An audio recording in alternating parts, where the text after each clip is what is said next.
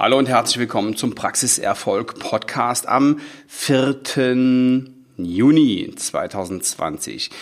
Es geht um das Thema Controlling in der Zahnarztpraxis. So, und mich interessiert, wie Sie Ihr Controlling machen. Machen Sie ein Controlling? Ähm, und wenn ja, wie und was verstehen Sie überhaupt unter Controlling in der Zahnarztpraxis? Ich möchte Ihnen in der heutigen Episode erzählen, was ich darunter verstehe. Also, mit meinen Kunden haben wir ein Controlling-Tool und das ist eine, eine simple Excel-Tabelle. Und in diese Excel-Tabelle, da nehme ich sie jetzt mal eben mit rein.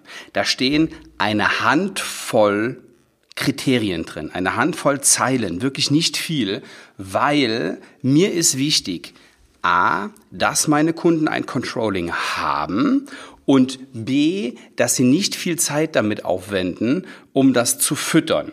Ähm, es gibt eine ganze Menge Excel-Listen und Controlling-Instrumente. Ähm, Sie können Ihre Praxis da bis auf die letzte Kennzahl durchstylen. Das lohnt sich auch oft. Das Problem ist, ähm, naja, sie haben ja auch noch was anderes zu tun. Ne? Also ähm, das ist gut und schön, ähm, die Zahlen im Griff zu haben. Ich bin ein großer Verfechter davon, die Zahlen im Griff zu haben. Ähm, was ich nicht mag, ist, dass der Zahnarzt irgendwie ähm, einen Tag in der Woche im Büro sitzt und dann ähm, jede Kennzahl überprüft und bis auf die dritte Kommastelle, Nachkommastelle, dann irgendwie sieht, dass er das optimiert kriegt, das ist nicht Sinn und Zweck der Sache. Ja, Sie brauchen ein, ein schmales, ein schmales Controlling-System, welches die wichtigsten Kennziffern beinhaltet. So, und das habe ich mit meinen Kunden gemacht. Und das will ich Ihnen mal ganz kurz vorstellen. Das ist eine, eine stinknormale Excel-Tabelle. Wir haben die bei meinen Kunden in Drive.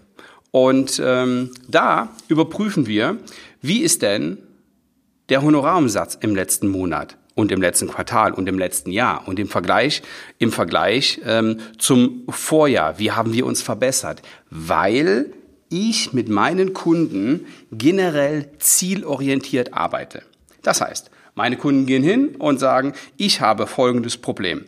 Ich möchte ähm, entweder neue Mitarbeiter finden oder ich möchte meinen Honorarumsatz erhöhen. Ich möchte gerne bessere Zahnmedizin machen. Ich möchte hochwertigere Zahnmedizin machen. Ich möchte gerne mehr Prophylaxe machen, weil ich weiß, dass die Prophylaxe meinen Patienten hilft. So, mehr Prophylaxe können wir überprüfen und die schlägt sich natürlich auch im Umsatz nieder.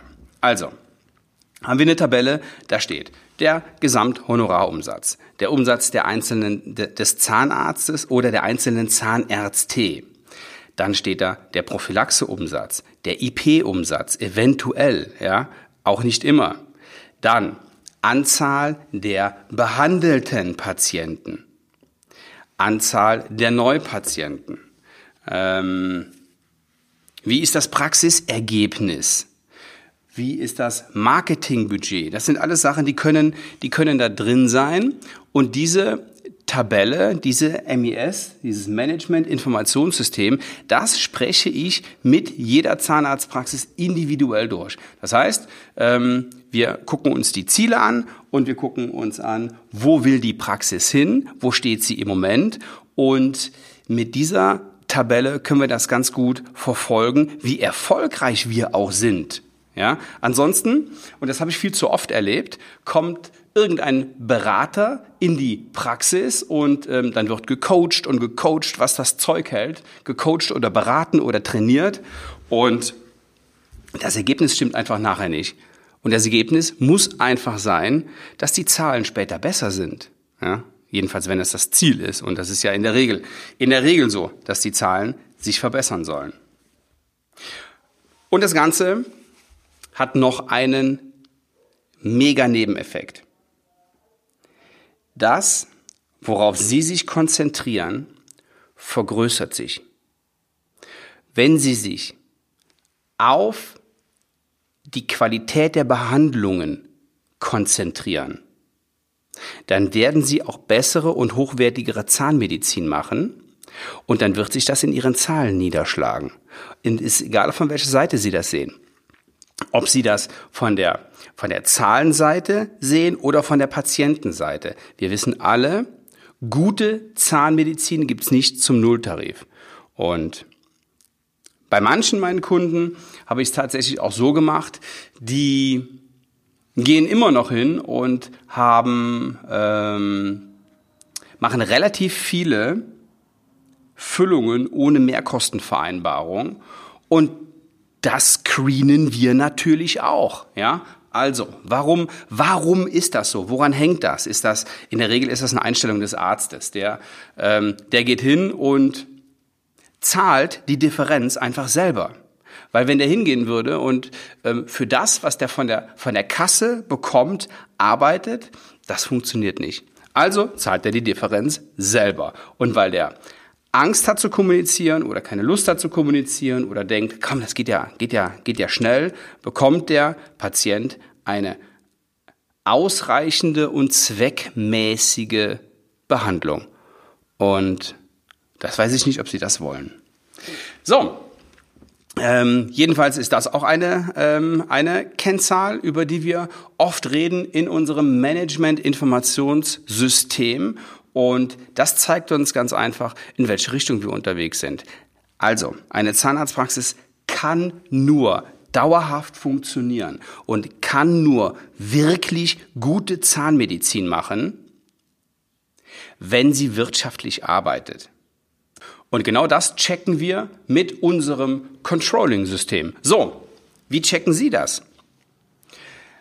Ich habe die Erfahrung gemacht, dass viele Zahnärzte sich ähm,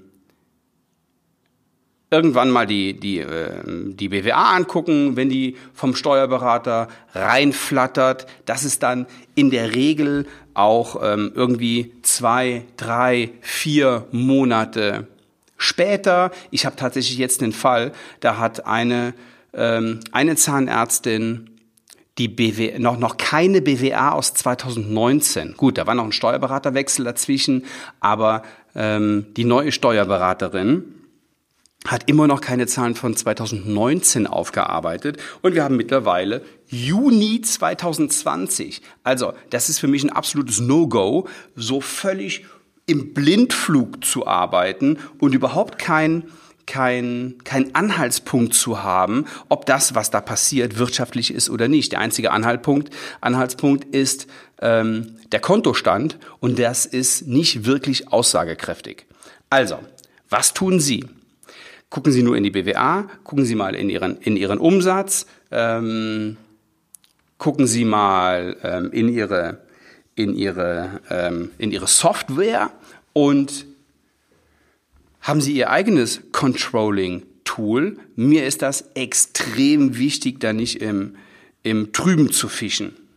Ja, nochmal, der Nebeneffekt ist, wenn Sie sich darauf konzentrieren, dann steigt das auch. Und dann werden Ihre Zahlen auch besser, dann wird Ihre Zahnmedizin auch besser legen Sie den Fokus darauf? Worauf legen Sie im Moment in Ihrer Praxis den Fokus? Was ist Ihnen, was ist Ihnen wichtig?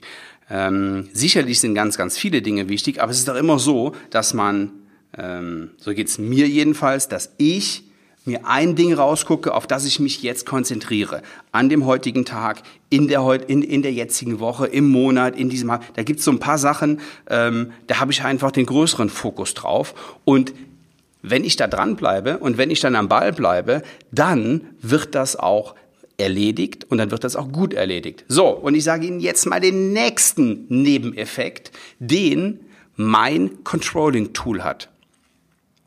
Meine Zahnärzte haben so ein, so, naja, wie soll ich es jetzt ausdrücken, so ein ähm, einen, einen netten Arschtritt kriegen die dann, ja. Also jemanden, der so ein bisschen äh, Druck macht. Ich gucke mir die natürlich jeden Monat an, ja, ob die ausgefüllt ist. Und wenn die ausgefüllt ist und mir die Zahlen da drin nicht gefallen, dann ähm, wird das im Call geklärt. Warum ist das so? Ja, warum sind die, äh, sind die Zahlen nicht besser geworden? Warum sind die Zahlen schlechter geworden, eventuell sogar? Ja, wie sieht denn die Prophylaxe aus? Warum klappt das denn nicht mit der Kommunikation der Prophylaxe?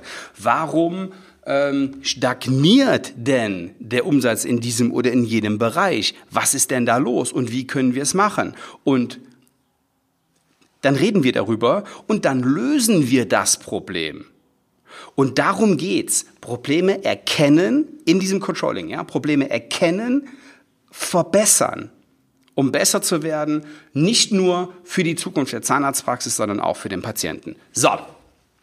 Also, das war eine kurze Anregung, wie Sie Ihr Controlling machen können. Und wenn Sie sagen, ich möchte aber gerne ähm, einen netten Tritt in den Hintern haben, vielleicht hier, hier und da, ähm, und ich möchte einen Sparringspartner haben, einen Sparringspartner, der mir in meinem Business hilft, der mich unterstützt, der mit mir auf meine Zahlen guckt, der mit mir dafür sorgt, dass ich mehr Neupatienten habe, dass ich neue Mitarbeiter habe und vor allen Dingen, dass ich mit denen dann nachher auch einen guten Job mache mit den Mitarbeitern. Das heißt, fürs Onboarding äh, sorge, für Strukturen sorgen, einfach die Praxis noch besser aufstellen. Dann bewerben Sie sich für ein kostenloses Strategiegespräch. Ich, erkl äh, nee, ich erkläre Ihnen, nee, ich erkläre Ihnen gar nichts. Ich erzähle Ihnen, wie wir das, wie wir das machen, wie wir, ähm, wie wir arbeiten, welche Strategien für Sie funktionieren